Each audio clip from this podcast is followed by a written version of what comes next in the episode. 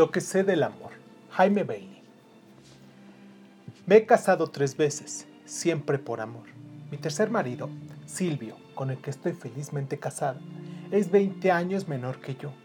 Es un potro insaciable. No sé si me ama, pero me hace sentir una mujer como nunca nadie me hizo sentir.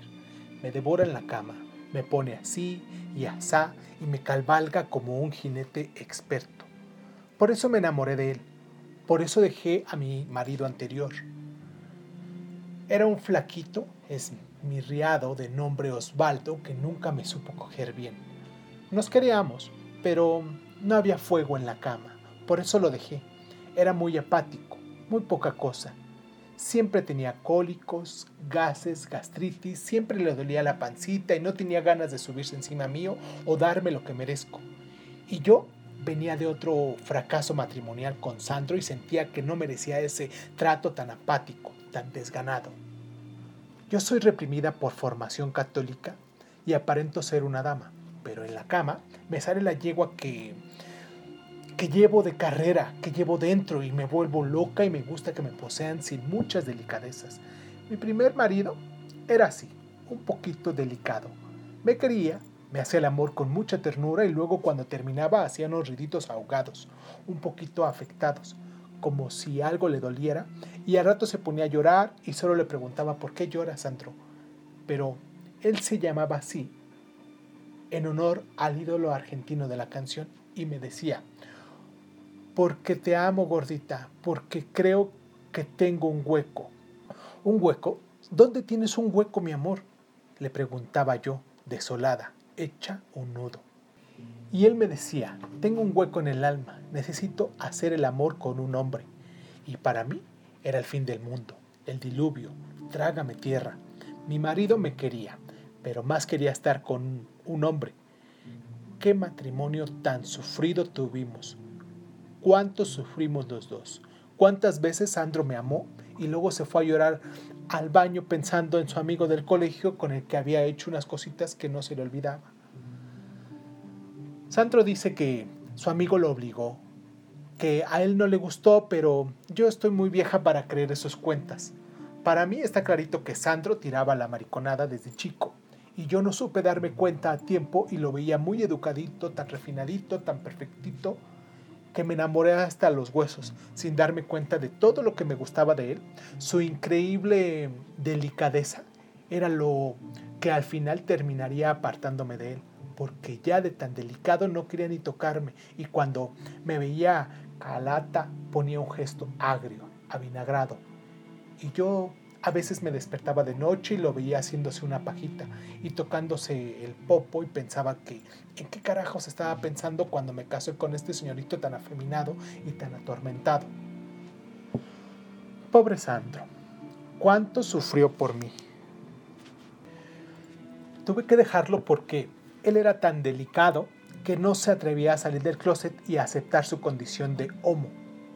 Lo hice por mi bien y por su bien porque ya entonces le daba, le sacaba la vuelta con el flaquito Osvaldo, al que conocí en una peluquería en Bella Club. El flaquito Osvaldo era mi peluquero, me hacía las uñas, era argentino y bien parecía algo estrafalario. Conmigo siempre fue muy machito, pero lo menos en la primera parte de nuestros matrimonios. Después, ya no sé. Le vino la apatía, el desgano, él decía que era porque tenía gases, cólicos y gastritis, pero yo le decía que la mujer de su casa era yo y que la regla me tenía que venir a mí, no a él. A todo esto, mi primer marido, Sandro, se dedicó a la bebida y lo perdió todo por el vicio del alcohol y terminó en la calle, literalmente en la calle, sin trabajo ni oficio conocido y con una sed insaciable de cualquier bebida espirituosa. Tan arruinado terminó que una tarde fue a visitar a mi viejita Dorita y le preguntó desgracias y él le dijo que yo había sacado la vuelta con el peluquero argentino, lo que era verdad. A mi mami, una santa, se compadeció de Sandro, le sirvió un trago y otro más y terminaron rezando el rosario en latín y al día siguiente tan dadivosa le compró una casita a dos cuadras de su casa en el barrio noble de Miraflores. Qué corazón tan noble del de mi viejita que le regaló un chalet a mi ex marido y lo salvó de la ruina alcohólica. Con mi segundo marido, supe que era feliz. No me quejo.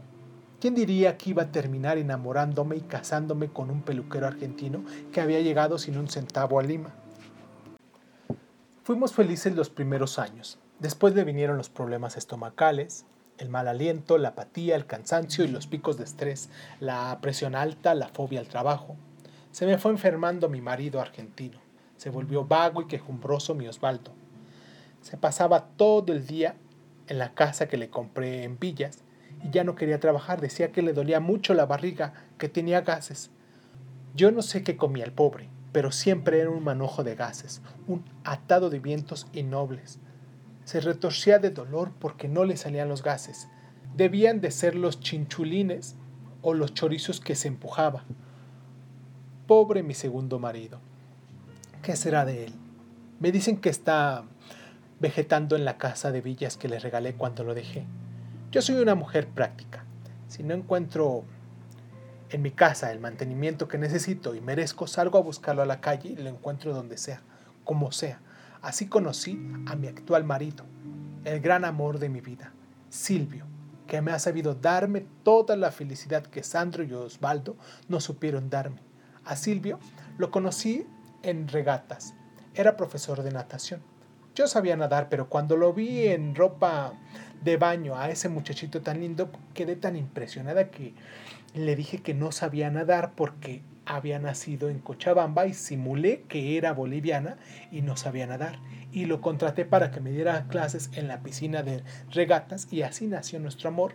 Y antes de que nos diésemos el primer beso, yo me zambullía y abría los ojos y le veía el paquete abultado y pensaba, ese caramelo tiene que ser mío.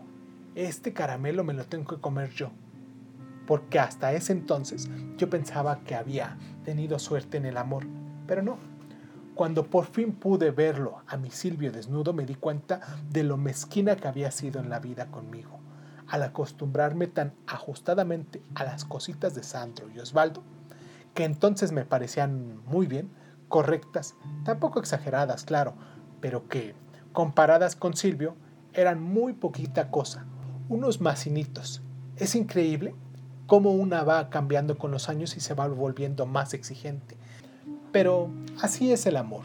Todo tiene su momento y todo se termina cuando tiene que terminarse.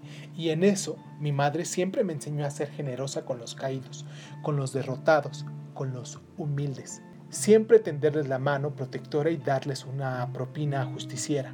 Mi mami predica con el ejemplo, porque no solo le compró un chalet a Sandro para salvarlo del alcohol, cosa que, según me cuentan, no logró, pero al menos ahora Sandro se emborracha en su casa propia, sino que también ayudó a mi segundo marido Osvaldo porque cuando yo lo dejé, Osvaldo le ofreció sus servicios de manicura y pedicura a mi mami Dorita, y ella lo contrató y él la visitaba todas las tardes y le hacía las uñas y le daba masajes en la espalda y los pies y mi mami se encariñó tanto que le dio un préstamo para que Osvaldo pusiera un salón de belleza en la encantada.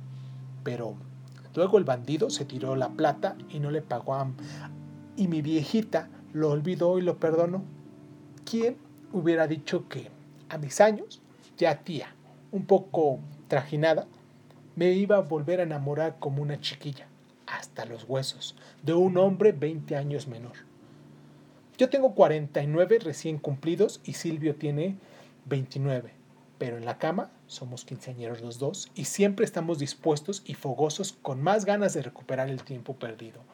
No digo que el tiempo que pasé casada con mis primeros maridos fue perdido, pero la verdad, sí lo digo, fue un tiempo perdido porque uno me salió gay en el closet y el otro me salió ocioso y por eso los dejé y terminé paseándome por la piscina del regatas a ver si me sonreía la fortuna. Vaya que me sonrió la fortuna. Soy millonaria, no trabajo y estoy enamorada hasta los huesos, como una perra callejera, de mi tercer y actual marido. Es todo lo que siempre soñé en un hombre, sensible pero no marica, sentimental pero no cursi, relajado, mas no vago. Gracias a Dios y a mi mami Dorita por tantas fortunas y felicidades. Y gracias a Silvio por darme el amor que siento que merezco y que la vida me ha escamoteado. Y si mis exmaridos me están leyendo, les deseo larga vida y mucha salud y no les guardo ningún rencor. Pero para mí es como si estuvieran muertos. Y si algún día me los encuentro, sé que no los veré porque serán traslúcidos a mis ojos.